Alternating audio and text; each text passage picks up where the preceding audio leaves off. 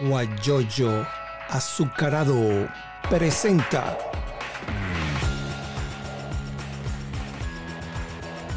la noticia con Eleazar Benedetto. Porque tengo que mandarlo grabado para una emisora virtual que está en Atlanta que se llama Guayoyo Azucarado y allá entonces lo graban y lo, lo pasan también. Entonces le tengo que mandar el audio. Y también hay otras emisoras de una plataforma virtual que se llama Anchor y allí se van a grabar también, se van a, a pasar los programas que grabemos con los periodistas. Entonces, para que estés pendiente Perfecto, que buenísimo. en el transcurso del día o de mañana ya están montados los programas allí. Mientras tanto, vamos a decir que Martín Carbonell es, mi nombre es Eliazar Benedetto Gómez, eh, estoy en Houston, Texas, y este es un programa que, como dije antes, eh, lo estamos haciendo en el mes de junio, porque el 27 de junio es el Día Nacional del Periodista allá en Venezuela, en nuestro país. Y entonces eh, estamos entrevistando periodistas para ver sus vivencias, por qué se fueron, dónde se graduaron, o las anécdotas. Martín tiene muchas anécdotas. Yo me he informado por allí con un colega tuyo que escrito que has hecho en el diario El Tiempo de, de un fantasma que salía por allá en el Teatro Cajigal, que tú lo escribiste, que por ahí anda rodando otra Sí, vez. que sí, como no. ¿Ah? Como no, tuve la oportunidad de, Sí, de echar te damos los buenos días. de- Le damos los buenos días y ya. todos, buenos días para Sí. ti, en un grupo de periodistas que estoy de Venezuela, no recuerdo cuál fue el colega que escribió y dice Martín Carbonell, Martín Carbonell Sala, y yo, bueno, este debe ser el que yo voy a entrevistar. Entonces empecé a averiguar si es realmente el segundo apellido tuyo, de tu mamá de Sala. Y me gustó mucho ese escrito. Entonces te damos los buenos días y la bienvenida. Aquí en Houston está cayendo un fuerte palo de agua, como decimos en Venezuela, tipo tormenta, con truenos y, y relámpagos. Y está muy oscuro hoy en la mañana aquí en, en Houston. Pero aquí estamos conversando y te damos la bienvenida nuevamente y bienvenido. Gracias, gracias a ti, verdad, honrado, Eleazar, este, por ser tú quien eres eh, y por, porque sé que las personas que están contigo y deciden, pues son gente que, está relacionada con el gremio directamente y que le gusta realmente lo que es la noticia certera, valedera y objetiva sobre todo. Eh, yo soy Martín Carbonell Salas, estoy viviendo desde hace ya casi tres años en Barranquilla, Colombia, en la costa atlántica de Colombia, para ser exacto. Eh, una ciudad que no me extraña porque mis padres ambos son de acá y pues eh, yo he ido y venido, ido y venido a mi voluntad por la frontera. Ah.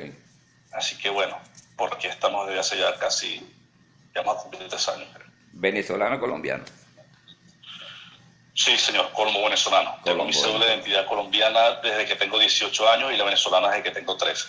Ah, Así que bueno, ustedes saquen su cuenta. Sí. Soy maravino, nací en Maracaibo, en el hospital Chiquinquirá. Este, más maracucho que eso no podía haber. Claro. Y a los 21 años me fui para Puerto La Cruz y hice mi vida en Puerto La Cruz. En Puerto La Cruz trabajé en el diario Impacto inicialmente, en el norte, donde fui coordinador de, de deportes. Luego pasé a trabajar deportes en, en- en el diario El Tiempo, un diario de amplia trayectoria ya en, en Puerto La Cruz, en el oriente venezolano. Y bueno, ahí estuve 14 años en el diario El Tiempo, exactamente. Ahí me formé, ahí hice mi familia, eh, allí este, pues la consolidé, compré un apartamento, compré mi primer carro, o sea, buenos días. Este, fue, digamos, mi, mi catapulta a nivel comunicacional y a nivel personal también. Tu segundo hogar. Porque ahí es donde pasabas todo Es el más tiempo sí. del día. Yo, yo creo que era el primero. Yo creo que era el primero. De hecho, cuando yo renuncié la primera vez, porque yo me vine en una primera oportunidad para acá, para Colombia, estuve siete meses y me regresé. Pero en esa primera oportunidad, este, este, yo le dije a mi esposa, dejé a la otra. O sea, definitivamente el periódico era la otra. Y era formal, porque mi apellido de casado era el del tiempo. No se presentaba, mi nombre es Martín Carbonell del tiempo. Es decir, yo estaba casado con el periódico, para ser exacto. Qué broma, ¿no? Eh, Entonces, que- bueno. eso, eso lo identifican. Yo estaba en Unión Radio y me decía Eliazar Benedetto de Unión Radio o de Telecaribe. Ese es, ese es el, el segundo apellido Sí. casado mío. O era el segundo apellido casado. Y estuve 10 Aquí años. en Barranquilla, este, pues nada, hice lo, lo, lo posible y lo imposible por entrar al medio de comunicación Pero si hay algo que es una rosca en esta vida, es nuestra profesión, Eleazar me dirá lo contrario. Y este, para entrar es difícil, claro, una vez que tú entras te haces un nombre y bueno, vas subiendo como la espuma o bajando como un cohete en caída. Pero aquí la cosa es súper ruda, si uno aquí no tiene una palanca, pues nada. Eh, y tengo ya año y medio dedicado a la educación de, de jóvenes y niños. Eh, soy coordinador de ética y disciplina de un colegio en, en el municipio Soledad y adicionalmente en ese mismo colegio doy clase de informática a niños desde primer grado hasta grado 11, que es decir, cuando se gradúan. Entonces, pues bueno, ahora estoy dedicado, ahora ya no toco que voy tocando de a una a una con mis clases y de a una a una en el colegio. Pues. Y de verdad bien satisfactorio, estoy muy contento realmente, de verdad que sí. Sí, por allí. Claro, ahora se metió el asunto del COVID bueno, estamos en casa. Ah, sí, en cuarentena permanente, así estamos nosotros aquí también. Por allí Eulalia, eh, perdón, este, Candelaria Rivas te envía, dice mi Tino. ¿Te dicen Tino también? Sí, me dicen Martino, mis amigos allegados me dicen Tino. Eso es un chiste infantil. De, en, mi casa, pues en Maracaibo, mi papá tenía una casa bastante grande, dos pisos, gracias a Dios. Al lado está el colegio, mis papás ambos son educadores, mis hermanos también. Y al lado de esa casa grande del colegio estaba la casa de mis abuelos. Es decir, que, que esa cuadra que estaba allí era de mi familia. Yo soy apellido Carbonelli, suena medio italiano. Entonces mis, mis, amigos decían que era como una cosa nostra, una cosa de mafia. Entonces yo era Martino Carbonell y de ahí derivó en Tino. Entonces, pues yo soy parte de la, de la mafia italo-colombo venezolana, no sé ni cómo llamarlo en el momento. Así, así te conoce Candelaria, que te envió saludos en la entrevista el pasado viernes. Eh, negra, negra, te amo. Sí, señor. Bueno, el, el tiempo, como dices tú, es una escuela, fue una escuela y es una escuela. Lamentablemente, por el problema que existe en nuestro país, el papel, eh, los presupuestos, todas esas cosas de que al gobierno no les gusta eh, eh, que haya medios independientes, porque el tiempo es un medio independiente, siempre se mantuvo a ese nivel de, dar las informaciones que eran necesarias informar, más nada. Como yo, yo estuve 10 años en el, CNP en Anzuategui, no porque yo, porque yo quería, sino porque no, no nos permitían hacer elecciones. 10 años. Y entonces mucha gente me identificaba, CNP, CNP o el Telecaribe o el Radio. Entonces, en ese tiempo, en el diario El Tiempo, bueno, primero, tú te graduaste en el Zulia, me imagino yo, en la Universidad del Zulia. Correcto. Ah, yo soy egresado de la Universidad de Cecilia Costa. Ah, una universidad católica. Sí, sí, la conozco. Pero bien, bien chévere, ¿verdad? Muy buenos profesionales han salido ahí, gracias a Dios. Sí, señor. Bueno, tú estuviste en el tiempo, cuando comenzaste. Correcto. Eh, hace 14 años, comenzaste en, en el 2000 y pico. Sí, porque son sí, De hecho, comencé en el, en el 2000. Hice unas vacaciones en abril del 2000. Ajá este, y luego me llamaron y mira, quedé. Recuerdo que llevé para mi entrevista de trabajo una gorra de metálica que en ese entonces el editor de deportes es, tan, tan, tan o más rockero que yo y eso fue lo que lo convenció. No, el tipo es rockero, es metalero, o sea, es inteligente, este tipo no trabaja conmigo. Ahí te envía Fernando Martínez. Eso lo contó él después. Fernando. Gran, gran amigo en Nueva York ahorita también, súper destacado en Nueva York. Espero con ansia ver tu entrevista también. Sí, señor. Bueno, yo estoy esperando a ver cuándo lo hacemos. Y Ninosca Franco también está allí. Ella está en Chile, una colega periodista de. Nino, madre, un beso, un beso. Yo adoro Ninosca, ya lo sabe, gracias. Y, a Dios. y, esta, esta, esta programación que yo estoy haciendo, yo, no yo lo, lo, empecé a hacer por el asunto del mes del periodista, pero no, no, no, no sabía que iba a generar tantos contactos de colegas de Venezuela que están en el mundo venezolano. No, y, es un pretexto para no perderle la pista, porque de pronto pues cada uno se ve en su, en su red social. Sí. Pero esta oportunidad de pronto de, de juntarnos me parece algo bien chévere y juntarnos para escuchar la historia nuestra y la historia de nuestro paso en los medios, pues me parece una, de verdad una experiencia maravillosa. Pues yo, yo no soy muy amigo de las entrevistas, porque como pueden ver hablo mucho. Pero este, dije, no, o sea, hay que hacerlo hay que hacerlo, pues una forma de, que ellos sepan cómo está uno, de que, ¿Y dónde está? uno, de hecho, tenga los contactos más adelante. Y saber dónde está. Ya, ya, vemos, por ejemplo, Fernando Martín está en Nueva York y vemos su, el nombre que él aparece en Instagram. A Ninoca Franco, Franco Ninoca, eh, Candelaria. Bueno, Candelaria me dijo que le habían hackeado como dos veces o tres veces la... Está en Santiago de Chile. Le, le hackearon el, el Instagram, lo ha tenido que cambiar muchas veces. Eh, ha, ha, abierto nuevos Instagram y ha perdido todos sus contactos. Eh, el amigo, el enano, Andrea Tudillo, que por cierto mañana, Andresito. mañana, lo entre, mañana conversamos con él, está en Argentina. Me estaré pendiente. Y, y así como eso, muchas muchas personas, como dices tú, vamos, con, vamos, a, eh, vamos enterándonos dónde se encuentran, eh, dónde se Sí, no, incluso de, de mis amistades fuera del periodismo, por ahí estoy viendo una amiga que creo que es la amiga más antigua que tengo, que está conmigo desde el colegio y todavía está por ahí en un grupo. Eh, o sea, es impresionante, verdad, la posibilidad que da este medio. Y bueno, hay que explotarlo, pues. Así que por eso estamos por aquí. Exactamente. Martín Carbonel Salas, eh, colombo venezolano, ítalo, colombo venezolano, ítalo también por, por- No, no, no, no, no. Yo, yo soy venezolano. yo- venezolano realmente. Tengo dos pasaportes por cosas del destino. Este, y, y nada, pues extrañando, por supuesto, la primera aventura que intentamos hacer mi esposa, eh, mi niña y mi hijo en, la barriga de mi esposa en ese entonces, pues fracasó precisamente por, por desconocimiento de la sociedad y por nostalgia. Es impresionante cómo uno, s- la palabra que más utiliza cuando, cuando migras así es aquí y allá. Es imposible Sí. no comparar. ¿ok? Todavía uno con cuatro años aquí, uno aquí todavía dice, compra, la, compra el refresco y llamas a la tienda y pides el refresco. y, "Ah". O sea, bueno, sí, la gaseosa, perdón. Uno todavía toma jugo de parchita, no de maracuyá. Uno come cambur, no vineo.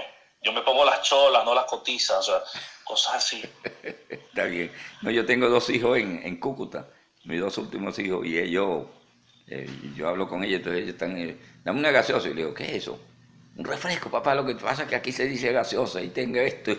O sea, lo- lo- es la- terrible, uno no come pequeño, uno come deditos, por Dios, uno aquí se convirtió en caníbal. O sea, deditos, yo no sabía que se llamaba así. Sí. Y la hamburguesa, Deditos. sí, hamburguesa.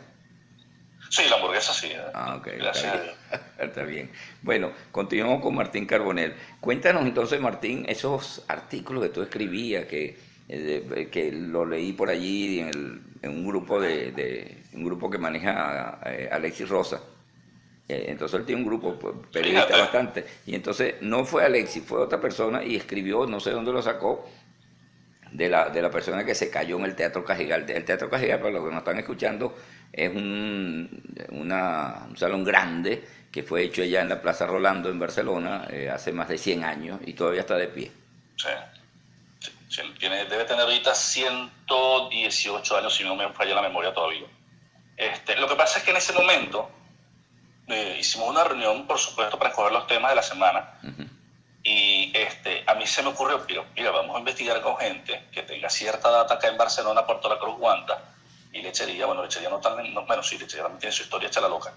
Y este, vamos a recabar esa historia de, de lo que se escuchaba, de lo que se oía, y se dieron cuentos muy buenos, se dieron cuentos de, de una enfermera que estaba en la sede antigua del Racetti, que estaba en el Cajo Central de Barcelona, no donde está ahorita, y entre eso salió ese de, la actriz del, del, Teatro Cajigal, ya no desconozco si lo habrán terminado, gracias. Este, y, y mira, fue bien interesante saber que una, una, una cantante que venía del exterior eh, tuvo un tropiezo, se cayó, se partió la nuca y mira, la gente dice que sale por allí, por los vestidores. Eh, por ahí está Lalita, Eulalia debe saber algo de eso, no sé. Este, y, y- mira, de verdad fue, fue bien chévere, incluso eh, te mueve la fibra porque, porque son cosas que, en las que la gente cree y que la gente escucha. Exactamente detrás, donde está ahorita ubicado el Museo Anzuategui en Barcelona, mis amigos que, que, que no son de, de, Puerto, de Puerto La de la zona del norte de Anzuategui, eh, en ese callejón trataban esclavos. Es una calle que, que, no, es una calle, ¿cómo se dice? Eh, una calle ciega, que no tiene salida. Y, y ahí era, ese era el mercado de esclavos de Barcelona. Y ahí les daban de mamonazos y ahí murieron muchos esclavos y todo eso. Entonces, esas son cosas que, que la gente pues va olvidando el tiempo y ese trabajo me permitió, fue un trabajo de dos hojas, fue bastante extenso, este, me permitió conocer esas historias ocultas pues y, y de verdad fue bien chévere poder tener la posibilidad de que las nuevas generaciones pues tuviesen acceso a ella porque que pues, a la hora de, de su historia. Y que supieran quién fue el general Rolando y, y quién fue... Exactamente, la posibilidad de saber cómo se construyó, que, que la, la- la edificación es de- de- tiene o sea, arcos dóricos, eh, que, que de hecho el, el- el- ¿cómo se llama esto? El telón Ajá. tiene su historia también. O sea, es, es- es- es bien chévere eso. Eh, fuimos a hacer las fotografías y, y, y no siente la vida. O sea, por cierto, es un sitio centenario estaba totalmente solo. O sea, no es como, como otras ocasiones que, por ejemplo, uno veía a, a me tocó ver en su oportunidad Franklin Birwes en el, en el, en el Cajinal con, con, una obra de teatro que se llama Mister Juramento y estaba full de gente, a ir tú solo con el fotógrafo y una persona, bueno, sí, ahí tiene para que vayan haciendo la foto, y la persona nos dejó y la vida cambió de inmediato, o sea, pero, pero son, son buenos cuentos para referir, de verdad que sí. ¿Te dio miedo? No, no, miedo no, lo que, lo que pasa es que yo soy como hipersensible para esas cosas que no se ven, y enseguida se me vino todo encima, y yo, ¡huepa! Pero es inevitable, en un sitio con toda la vibra del mundo, gente entregándose en el escenario, gente aplaudiendo sentimientos de otra gente, toda esa energía queda ahí. Está bien. No, no, es verdad, eh, ahí eh, ir a, sitios así es un problema serio. Y, por ejemplo, cuando el que cubre suceso, por ejemplo, nuestra querida Eleida, que cubre suceso, ir a, ir a, la morgue, abrir la gaveta y ver, yo nunca lo hice. Yo no, yo no llegué a eso, pero, pero de verdad que...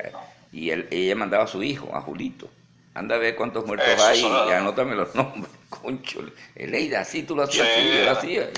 Para ganar tiempo. Fíjate eso, ella, ella delegaba, ella delegaba a Julio, por, Dios, Julio estaba, estaba, caminando por pasillos del tiempo de que tenía 13, no, en la barriga de Leida, por Dios. Sí.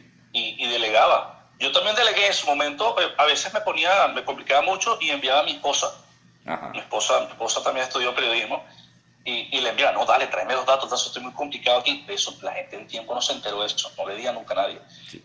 Y le mandaba, no, dale, dale, tráeme los datos, no sé qué tal, si ya con la fotógrafo, con el fotógrafo, recababa todos los datos y mira, hacía una nota que eran superiores a las mías inclusive.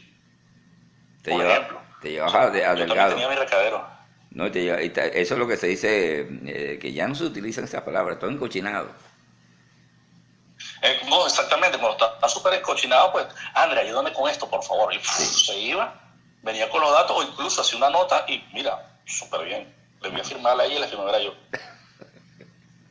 Está bien. Muy bueno ese, ese, asunto.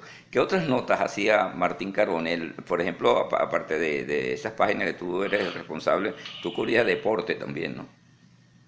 Sí, sí, en su momento, de hecho, yo entré al diario El Tiempo en el 14 de febrero de 2000 Ajá. y entré como periodista deportivo.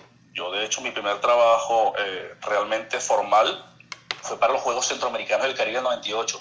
Mi primera acreditación como periodista ya, ya serio fue en los Juegos Centroamericanos que se hicieron en Maracaibo en el 98.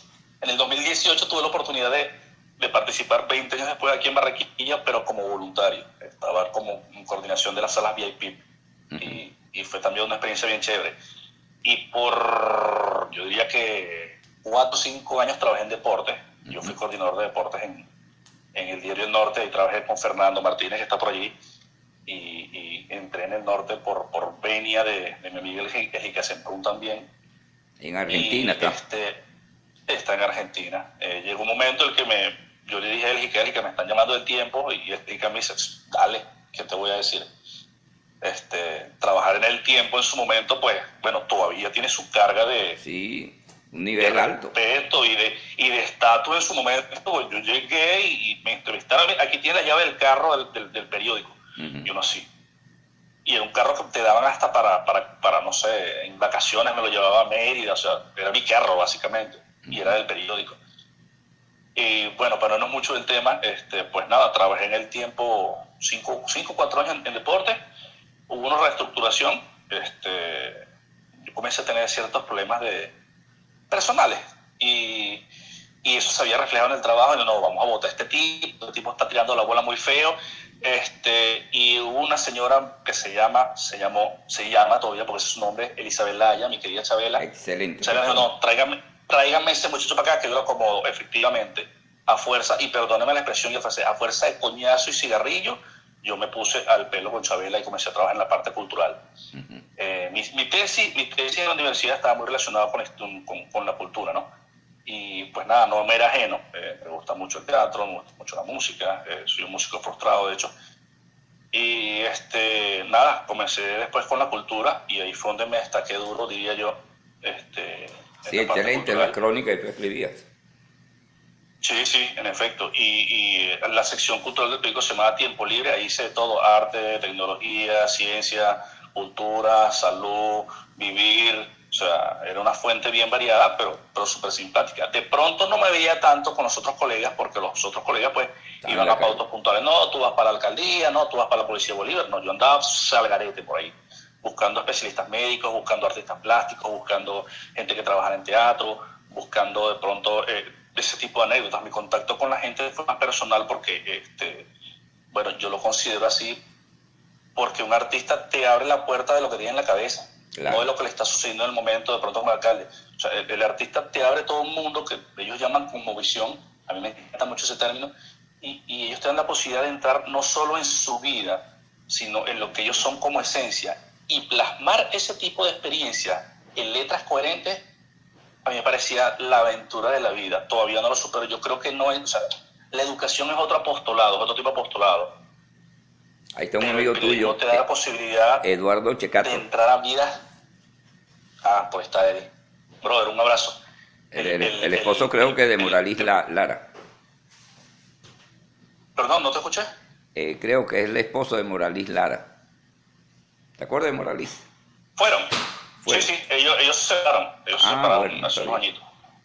Ella está en... Sí, fue mi vez. Mi eh, eh, este, está en Puerto Ordaz y Eduardo está en Santiago de Chile. Ellos fueron mis vecinos en Guanta. Vivimos, vivimos juntos en Guanta, vivimos muy cerca en Guanta, de hecho. Sí, punto buscar azúcar y todo eso. Ya dice el Checato.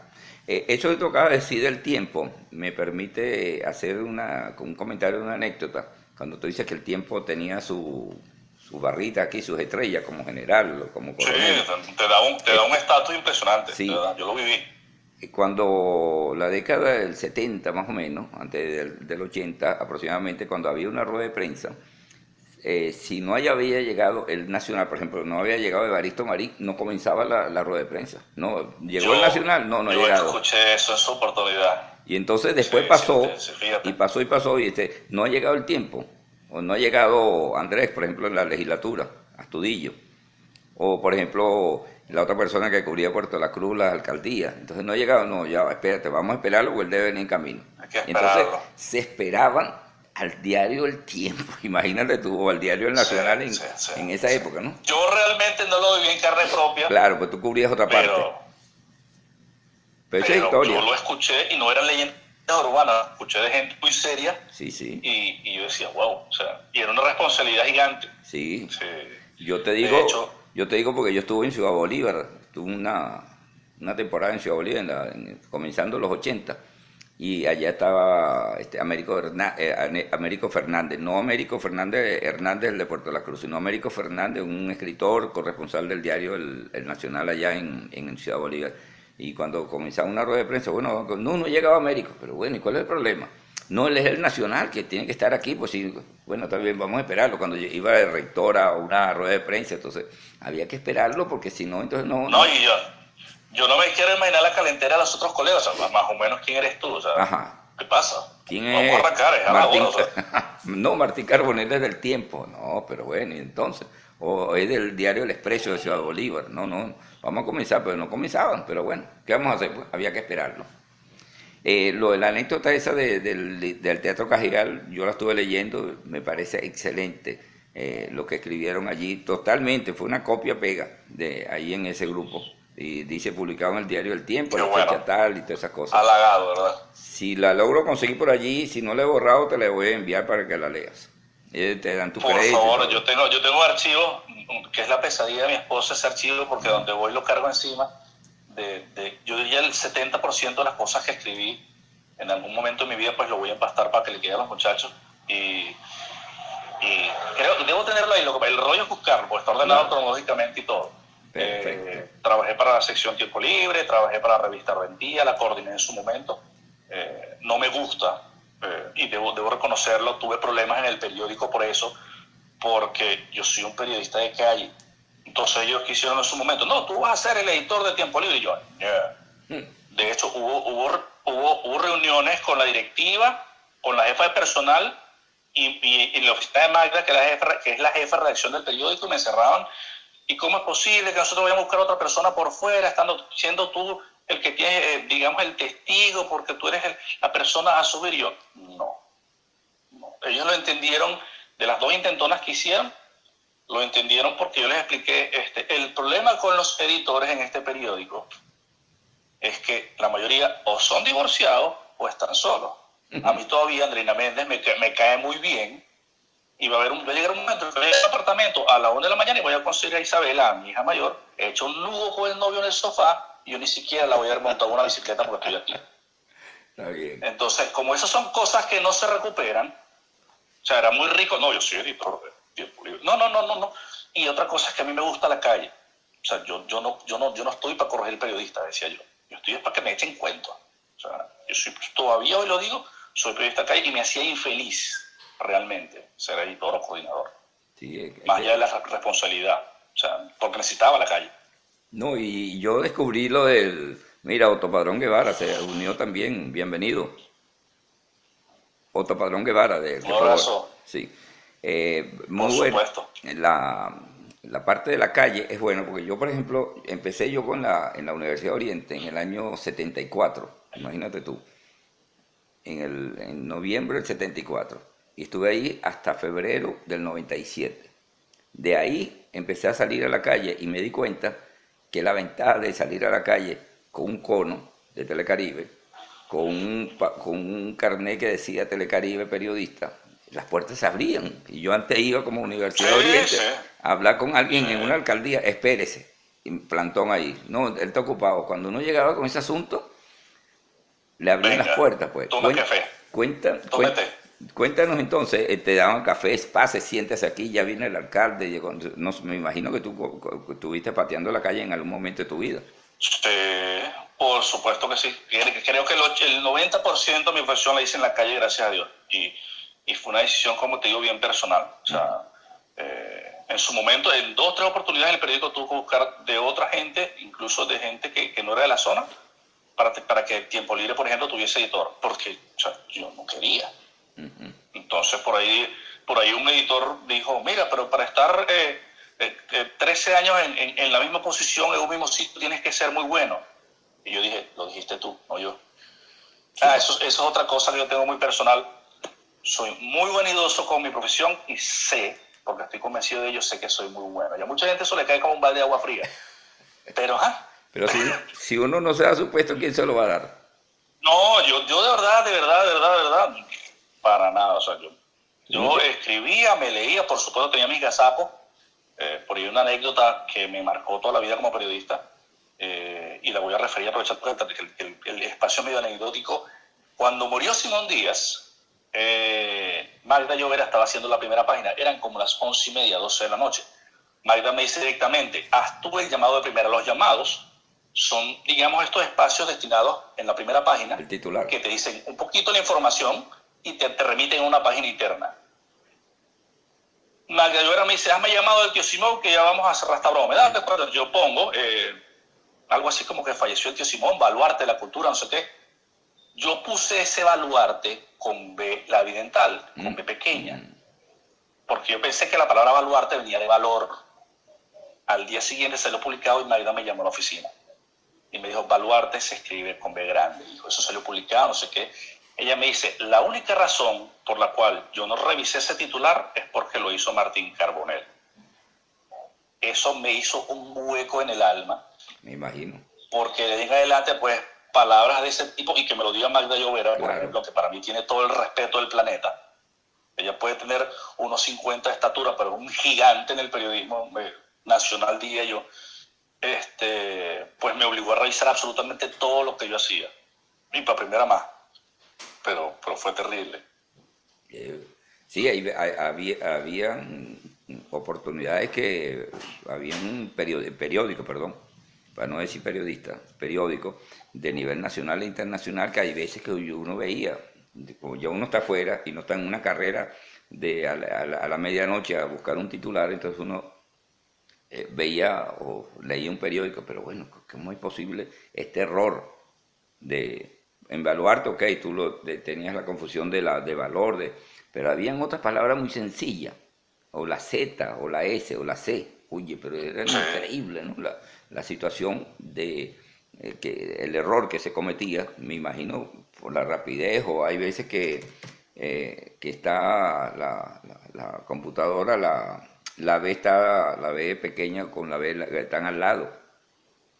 La No, Z, le C, B, N, M y la coma y así van en ese orden Sí. de izquierda a derecha, si mal no recuerdo. sí, sí, la estoy viendo entonces, aquí. Y, no, y, y en deporte entonces es peor porque tú trabajas con presión y trabajas con presión toda la noche, ¿ok? Porque entonces es algo que de pronto la gente no sabe, pero cuando termina el juego uno tiene que ponerse las pilas, ya de- el, el buen periodista de deporte ya tiene algo adelantado con las jugadas más, más precisas y más, y más representativas de juego hasta ese momento, y te está presionando todo el mundo porque todo el mundo se quería a su casa. Claro, Entonces, lo puede decir el señor Eduardo Secato que anda por allí. O sea, y era todo el año. Cuando no es baloncesto, es béisbol. Entonces, uno estaba ahí, mira, por ahí está el Monterrey, tiene la foto, apúrate, cabezón, mira, no sé qué, pasa eso corrección, pasa eso así. No, no, ya va, no, ¿qué importa? No, no, que el transporte está allá. Y, era- y es, y es toda una fauna, por llamarlo de alguna forma, que mucha gente no conoce, menos que esté metido de cabeza en el periodismo. Y, y es rudo, porque entonces tú tienes el peso, no solamente la información que tienes que mandarle a que la gente vea afuera al día siguiente, sino el peso del equipo atrás que te está apurando porque quiere irse a su casa porque día ahí. Eh, es una cosa que, que, que mata gente realmente por el estrés. O sea, es impresionante. demasiado. Yo tuve la oportunidad, con una- en la familia había un primo hermano que tenía un periódico, El Expreso, ese Oliver, el, el Chemero, que para descanse. Y cuando él estaba en ese asunto de toca se me vino a la mente él, que en alguna oportunidad me quedaba con él conversando, y est- estaba la rotativa allí, corre para acá y sale, y él veía el periódico, salía el primer periódico, lo veía así como lo ven en, to- en todas partes, sale el periódico, vamos a ver qué es esto, ah bueno, mira, sí, dale, plomo, y más nada, pues, toda esa, toda esa situación es importante. Ahora, en materia de la situación venezolana, para tocar también una parte de esa, pues ya estamos llegando al final, eh, ¿tú te fuiste por problemas políticos o te fuiste porque estaban tus padres allá o ibas a buscar nueva, nuevo horizonte por la situación que, que vive nuestro país? Fíjate, Eleazar, en la primera oportunidad que, que Andrina, Isabela y yo nos vinimos para acá, para Colombia, con Gustavo en la barriga, este, nos vinimos porque queríamos otro aire realmente, ¿ok? Yo, yo soy hipersensible. eh, a mí hay, hay mucho, de hecho, yo, yo soy de los que lloró en el supermercado porque lo empujaron y se armó y decían, mira, pedazo, no sé qué vaina, muévete, que ya llegó la leche y tal, y se armaba un despelote en un, en, un supermercado como el de, el de Plaza Mayor, que se supone que es un supermercado eh, pues más quiche, más, más con más caché allá en lechería, y la cosa se, se tornó de la noche a la mañana en, en, en ganado, peleando por entrar en un sitio, y a mí esas cosas me deprimían mucho, ¿ok? Este, pues llegó un momento en el que Andrés y yo, no, sí, vámonos, esos siete meses estuvimos acá, nos regresamos. En la segunda oportunidad, yo ni siquiera me vine, sino que estaba de vacaciones acá. Y aquí me hicieron una suerte de intervención, o sea, porque se van a regresar, tú no tienes que, pasar por toda esta cosa, tú tienes tu nacionalidad, aquí te hacemos un cuartico, eh, todo lo relacionado con, con, la familia. Mi esposa también pues dijo, no, yo de verdad no quiero regresar, estoy, estábamos de vacaciones. Yo lo puse por ahí en su momento, pero mi esposa la última vez que le dio dos pases de cerrojo a, la, a nuestro apartamento en Guanta, se venía de vacaciones. Ella no sabía que se iba del país. O sea, ella pues dejó el apartamento y dijo, nos vemos en 21 días de apartamento y no lo vio más.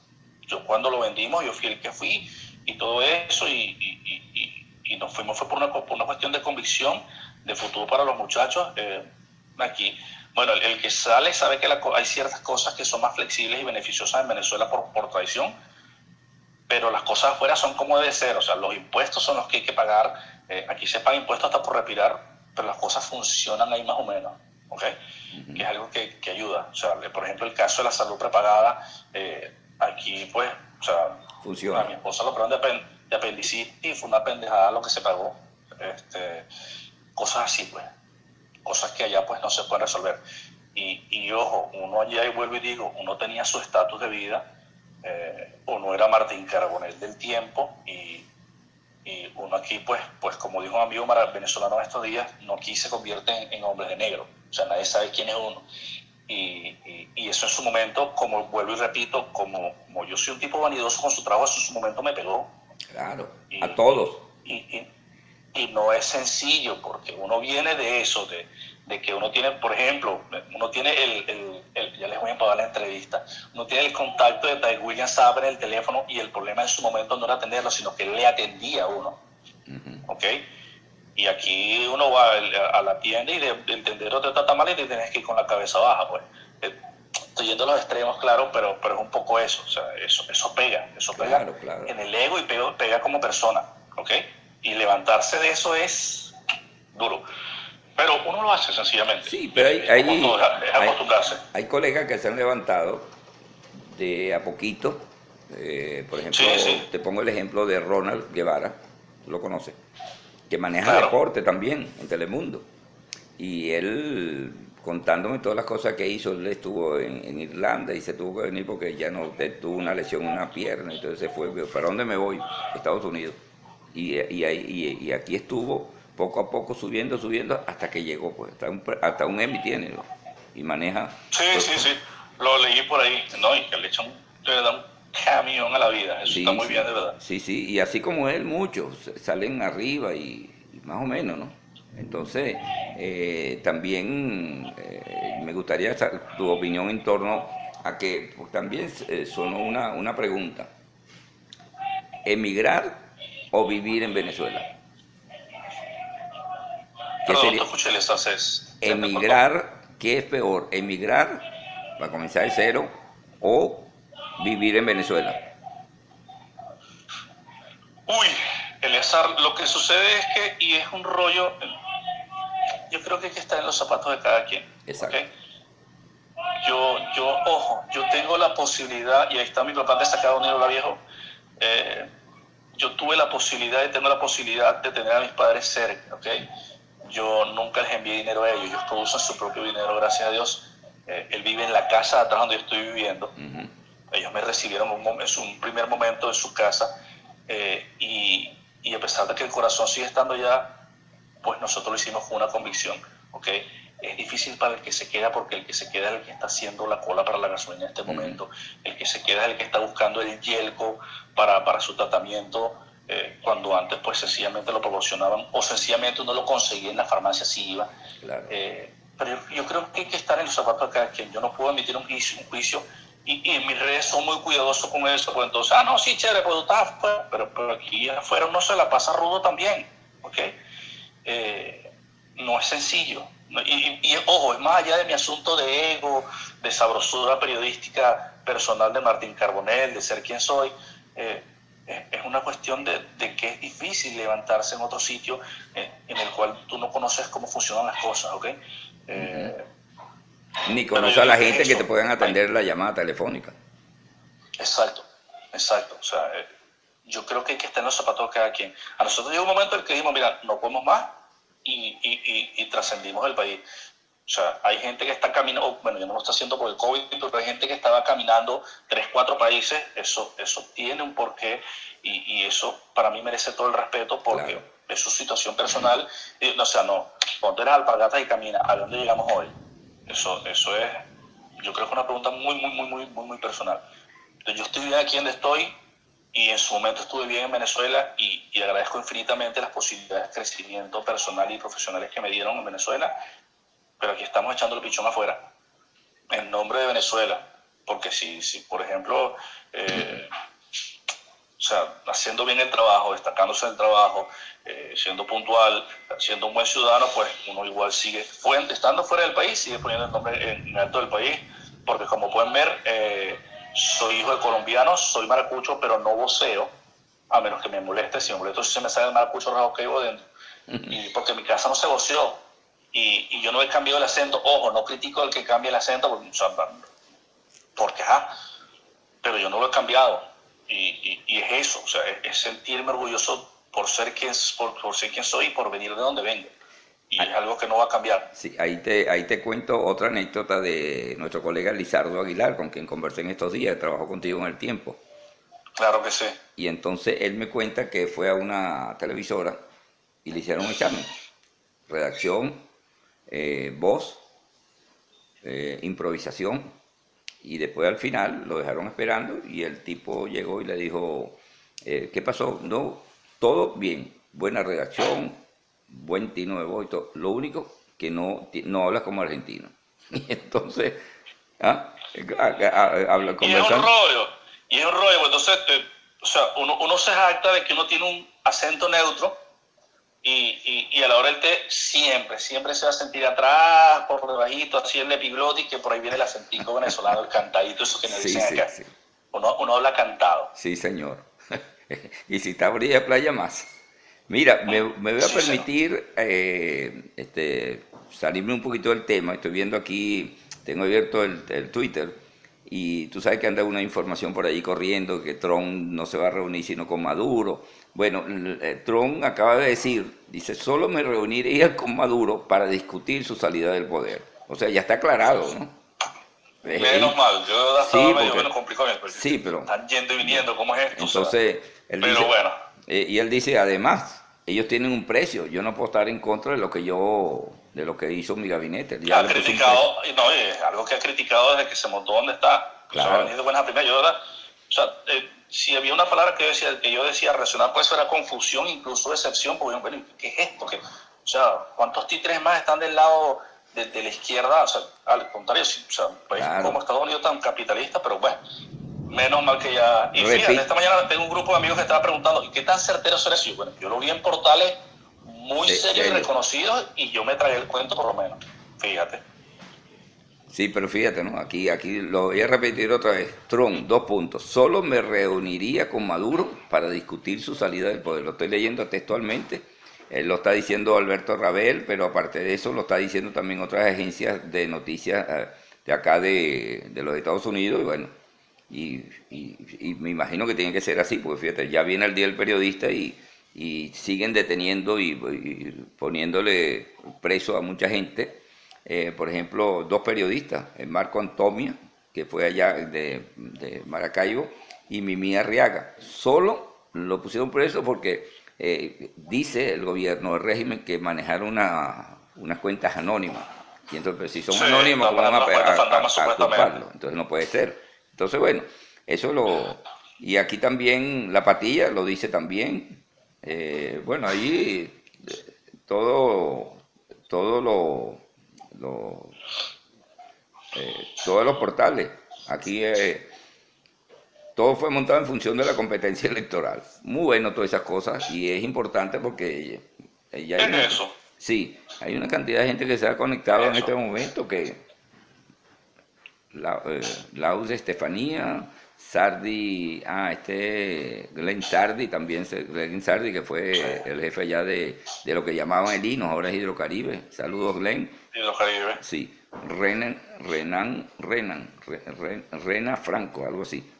Se están conectando. Bueno, ya tenemos 42 minutos con 26 segundos conversando con Martín Carbonel Salas, destacado periodista allá de, de Anzuategui, pero ahora está en Barranquilla. Y te vamos a agradecer el contacto eh, para la entrevista. Muchas gracias por haber aceptado, pero el mensaje para toda esta gente que nos está escuchando. El mensaje para todos esos colegas, para Venezuela, para el mundo. sencillamente a seguir trabajando. Si tú, y se lo digo a la gente que está en Venezuela, si tu destino, si tu, si tu forma de vida está en Venezuela y puedes guapear, pues guapea. Si tu destino fue fuera Venezuela, igual hay que guapear. Yo diría que el doble, pues tienes que guapear contra lo que guapea el común y con todo ese lastre de recuerdos, de mañas, de, de humanidad que traes de tu país.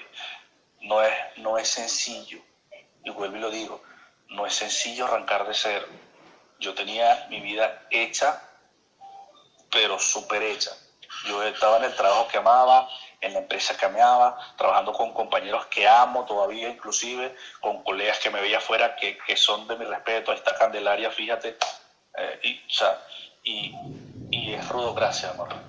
Es rudo, es rudo de verdad, pues tener que arrancar de cero. Permiso, chocolatito. Y, y pues es eso, es echarle pichón. Echarle pichón porque el venezolano es trabajador, el venezolano no es flojo, el venezolano es, este, el venezolano pues, pues es eso, es esto que está aquí, es, futuro, es convicción, es ganas de echarle pichón al asunto. ¿Ella es quién es? Él es Gustavo Adrián. Gustavo, Adrián. Tiene cinco años de edad. Oye, qué bueno. Es Dios el, lo bendiga. es el segundo y último de mis vástagos. Dios lo bendiga. Así sea, papi, te está mandando bendición. Bendiga Dios, amén. Amén.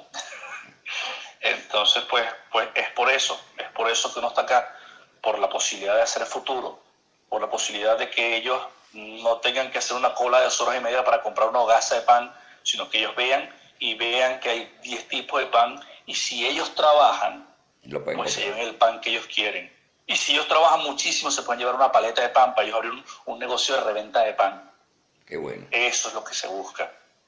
Que el trabajo te permita opciones o que el gobierno en el que tú vivas te permita opciones de desarrollo. No que te ponga una bota militar aquí en el cuello y no te deje surgir. Porque eso es lo que le pasaba a la, a la clase media venezolana. Que no podía surgir porque no había oportunidades de surgir. Porque el que tenía plata, pues tiene plata. Y el que no, pues tiene, de pronto está metido en tres, cuatro programas sociales. Cosa que por cultura hacemos, pues, porque ellos la viveza aquella que llaman que es nuestro peor enemigo.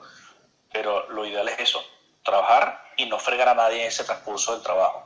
Y, y eso es lo que me enseñaron mis papás. eh, y eso es lo que yo sigo haciendo y es lo que yo quiero transmitirle a los enanos entonces por este lado también. Bueno, de verdad que me llegó aquí, que adentro lo que toca decir. No, no. Y te agradecemos nuevamente, muchas gracias por haber aceptado esta invitación. En un momento... No, no, halagado, men. Y, halagado, por Dios. y ya sabes que a través de guayoyoazucarado.com ahí estará el audio, que es la que estará allí en esa, en esa emisora virtual, junto a Anchor, que es otra plataforma virtual. Saludos a tu esposa, bendiciones a tus hijos y Gracias. seguimos en contacto. Gracias, Martín. Eleazar, un abrazo, cuídense. Gracias. Igual. Gracias a todos los que me estuvieron viendo por este rato, amén, ¿no? De verdad que sí. Gracias por, por remover eh, pasado cercano y por, por traer a colación temas tan chéveres como, como el de los fantasmas del Cajigal. Bueno, era Martín Carbonell, con quien conversábamos, periodista del diario El Tiempo, eh, nació en Maracaibo, se graduó en Maracaibo, su padre está eh, en Barranquilla y él también está en Barranquilla. Eh, mañana vamos a conversar con Andrés Astudillo, Andrés Leonardo Astudillo, otro colega periodista del diario El Tiempo, pero está en Argentina. Eh, Ninosca, muchas gracias por haberte conectado y seguimos en contacto. Pero antes quiero compartir nuevamente la información que anda rodando por allí, yo no sé quién la inventó, que, que el presidente Trump se iba a reunir con Maduro, que ya no iba a reconocer a Guaidó, bueno, aquí está la información de última hora, como siempre nosotros dando las informaciones que, que tienen que estar. Dice, solo me reuniría con Maduro para discutir su salida del poder. Eso lo, dice, lo dijo Trump hace un momento. Eh, también eh, otras personas están hablando de que eso era una función para la campaña electoral. Y bueno, y ya se está acercando. El sábado que viene es el Día Nacional de Periodistas en Venezuela y todavía hay periodistas presos.